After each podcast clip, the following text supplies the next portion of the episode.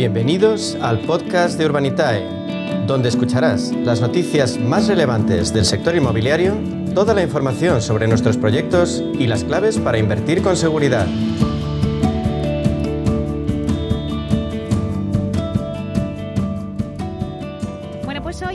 Espacio de inversión inmobiliaria de la mano de Urbanitae vamos a profundizar en las claves financieras que nos ofrece el mercado de la inversión inmobiliaria. Y para ello contamos con la presencia de José María Gómez Acebo, director de clientes institucionales en Urbanitae. Buenos días, José María. Hola, Meli, buenos días. Y a ti y a todos tus oyentes y aprovechar para felicitarles este año nuevo que empezamos. Bueno, pues feliz año también, José María. Esperemos que este año pues nos traiga la normalidad. Ya no pedimos otra cosa, ya pedimos normalidad. Antes pedíamos salud, ahora ya normalidad. Exacto, y salud. sí, la verdad es que sí. Bueno, pues si te parece, vamos a comenzar hablando de las perspectivas para este 2022. Las previsiones, no sé si, estás conmigo, apuntan a una estabilización del sector inmobiliario en la que tendremos una mayor cantidad de visados de obra nueva y una cantidad eh, levemente inferior de operaciones de compra-venta, tal y como, pues como recoge un informe de CaixaBank Research. Pero, ¿cómo crees que se comportará el mercado de vivienda en este 2022? Eh, pues eres de los que se muestran optimistas o más cautelosos ante las vicisitudes que, acechan al sector inmobiliario con el aumento, por ejemplo, ahora, pues que siempre estamos hablando de los costes de obra o, la falta de materiales. ¿Cómo ves tú el, sector? ¿Más optimista o más cauteloso? Bueno, hay, que, con un cauto optimismo, si quieres, ¿no? Eh, sí. las previsiones. en el punto medio, ¿no? Exacto. Las previsiones dicen que efectivamente que en 2002 nos vamos a quedar en términos de operaciones un poco por debajo de las que hemos hecho en 2021, que fueron en torno a 545.000. Pero también tienes que tener en cuenta que las cifras del año pasado estaban un poco infladas por todas las operaciones que habían quedado embalsadas durante 2020 a causa del COVID y que se fueron recuperando en 2021. Es decir, que la cifra de medio millón de operaciones para 2022 que estamos apuntando, yo creo que, es, que es, invita al optimismo. Y, además nos vamos acercando al volumen de obra nueva que el mercado está demandando. Creemos que se llegarán en torno a las 110.000 licencias. Y luego los precios a los que tú haces referencia, porque es verdad que hay un incremento de costes ligado a los cuellos de botella en la cadena de suministro. Eh, nosotros estamos esperando un encarecimiento en torno al 4%. Eh, es verdad que la inflación está apretando fuerte, pero los expertos coinciden que probablemente sea más bien temporal y que volvamos a, cifras más normales en uno o dos años. Eh, pero es verdad que los precios esperamos que sí, que suban en torno a ese 4% que te comentaba. Y lo que sí que veremos es un crecimiento moderado y sostenible de la demanda de vivienda nueva. Es verdad que eh, lo que estamos viendo es una brecha cada vez mayor entre los precios de vivienda nueva y la usada y probablemente eh, las estimaciones que hace Prince Rail Estate es que estemos en torno a un 34% más de precios en vivienda nueva que en vivienda usada. En parte por ese crecimiento de los costes de construcción que estamos estimando que va a estar en torno al 12% anual, una cifra bastante alta.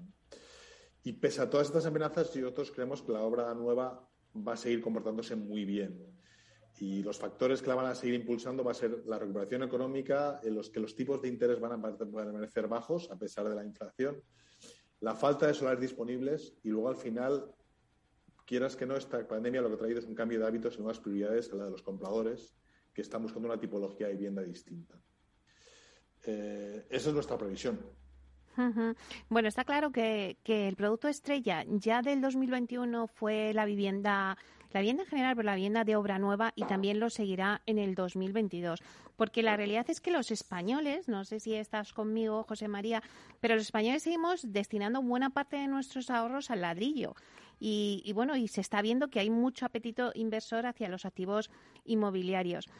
Eh, según unos datos que tengo aquí del Banco de España, las inversiones inmobiliarias en 2022 dice que continuarán, ya que el sector eh, con una rentabilidad anual del 7% es considerado un activo mucho más rentable que otras acciones financieras.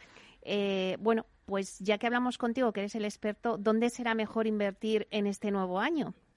Bueno, la, pregunta de dónde se puede invertir te, se presta a hablar de todo el universo de productos de inversión, pero yo creo que en tu casa, por tu casa pasan expertos más cualificados que yo para dar su opinión.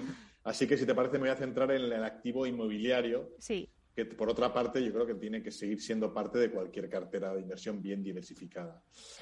Es verdad que estamos en un entorno fuertemente inflacionario. Ayer mismo salió el dato de la inflación en Estados Unidos, que fue del 7%, que es el nivel más alto en 40 años. Y aunque la mayor parte de los expertos consideran que es un fenómeno transitorio y derivado del efecto COVID sobre la cadena de suministros, no se debe olvidar que hay una política expansiva de los bancos centrales que también ha tenido un impacto muy fuerte sobre la inflación. Y desde luego, durante 2022 esperamos que la inflación siga con cifras muy altas. ¿Y qué pasa? Que el inmobiliario tiene la peculiaridad de que el suelo no se puede fabricar y es el que hay y por tanto su valor se preserva en el tiempo porque no hay sustitutivo.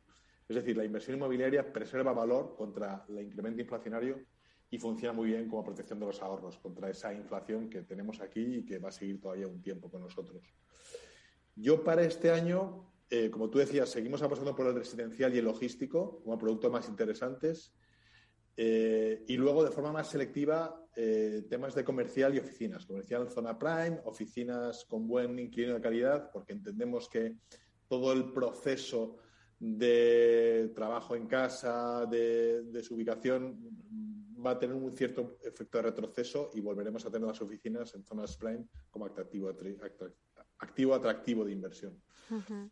Eh, al final, el mantenimiento, el, el, inmobiliario tiene una ventaja, que es que es un activo fuertemente apalancable. Y como los tipos tienes tipos de interés muy, muy bajos, pues esto te va a contribuir de forma muy positiva a alcanzar niveles de rentabilidad que es al nivel de los que me comentas, en torno al 7%, pero sobre todo con una mejor estabilidad, es decir, menos volatilidad que la de otros productos de inversión. Eh, bueno, eh, por otra parte, mm, eh, yo creo que también hay activos como una parte preferidos ¿no? por los inversores que se suelen enfocar más hacia el sector industrial y logístico también por el comportamiento que tuvieron durante la pandemia. Luego también la recuperación del turismo parece dar un nuevo impulso a esa industria hotelera. Por lo menos así lo refleja un informe elaborado por la, por, por, la consultora Colliers, ¿no? España, que apunta que la inversión destinada a este capítulo hotelera casi se triplicará en 2022 y alcanzará 2.850 millones de euros. Hablamos de estas principales conclusiones de este, de este informe, pero José María, ¿crees que los productos, em, pues como estábamos diciendo, los preferidos por los inversores, se van a, seguir dando hacia el industrial, el logístico? Eh, ¿El hotelero se recuperará? Efectivamente, sí, el industrial y el logístico van a seguir estando. Eh, hay proyectos muy interesantes en curso y va a seguir atrayendo flujo de inversión porque están funcionando muy bien. Y el hotelero, que es el que estaba un poco rezagado por el tema de la pandemia, evidentemente eh, ha sido el gran damnificado por todo este proceso, toda la industria hotelera.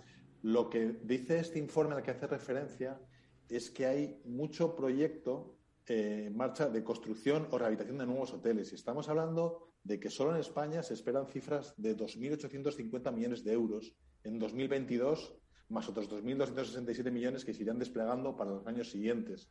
Es decir, estamos hablando de construcción de casi 300 proyectos de los cuales el 80% son de nueva construcción y siempre predominando lujo y alto valor añadido. Es decir, es una noticia excelente para un sector que ha, que, ha vivido muy mal estos años y está muy penalizado. Es decir, hay de aquí, más allá de 2022, además hay otros comprometidos, además de esos 300 que he citado, otros 101 proyectos más. Es decir, buena salud para el sector y con tres autonomías a la cabeza que serán Caneares, Baleares y Madrid. Bueno, y si te parece, José María, eh, hemos hecho un repaso a todo el mercado de inversión, pero vamos a hablar de la financiación, de financiación participativa, ¿no? Que es eh, el caso que, le ocupa a, a, Urbanitae, ¿no? Y de la inversión en activos inmobiliarios a través del crowdfunding. Eh, ¿2022 será también un gran año para la financiación alternativa? Desde el punto de vista de urbanidad, desde luego esperamos que así lo sea. Y ya en el último trimestre de 2021 lo hemos visto. Hemos hecho más de 4 millones de euros al mes, es decir, hemos hecho más de 12 millones financiados en el último trimestre. Y eso que en buena parte nuestra base inversora no ha podido llegar a invertir porque se completaron las financiación de los proyectos en tiempo muy récord. Es decir, estamos hablando de uno o dos minutos para cubrir el total del ticket de inversión y aún así han participado 3.200 inversores en nuestros proyectos. Es decir, la irrupción de la financiación alternativa en España es ya una realidad imparable. y particularmente en el ámbito inmobiliario, la consolidación de Urbanitae como líder del sector, yo creo que puede considerarse ya un hecho. Tiene que ver como que somos cada vez más conocidos y valorados entre promotores e inversores. Y como las dos partes del negocio acompañan, te contesto a tu, a tu pregunta. Nos hemos propuesto este año alcanzar la cifra de 100 millones de euros financiados en 2022. 100 millones de euros. Es decir, eh, eso lo vamos a conseguir incrementando sobre todo nuestro equipo de originación, porque lo, queremos, lo que no queremos en ningún caso es bajar el nivel de exigencia y análisis. Y por tanto vamos a poder seguir ofreciendo oportunidades de, de operaciones en deuda con garantía hipotecaria de primer rango con rentabilidades entre el 8 y el 12%, y en proyectos de capital, es decir, asociándonos con los promotores en proyectos nuevos con expectativas de rentabilidad que estarán en torno al 30-35% en dos años, dos años largos. Esa es nuestra propuesta. Bueno, pues muchísimas gracias, José María. Seguro que lo conseguís y nos lo iréis contando día a día aquí en Inversión Inmobiliaria. Muchísimas gracias. Gracias a ti, Mary. Un placer. Hasta pronto. Hasta luego.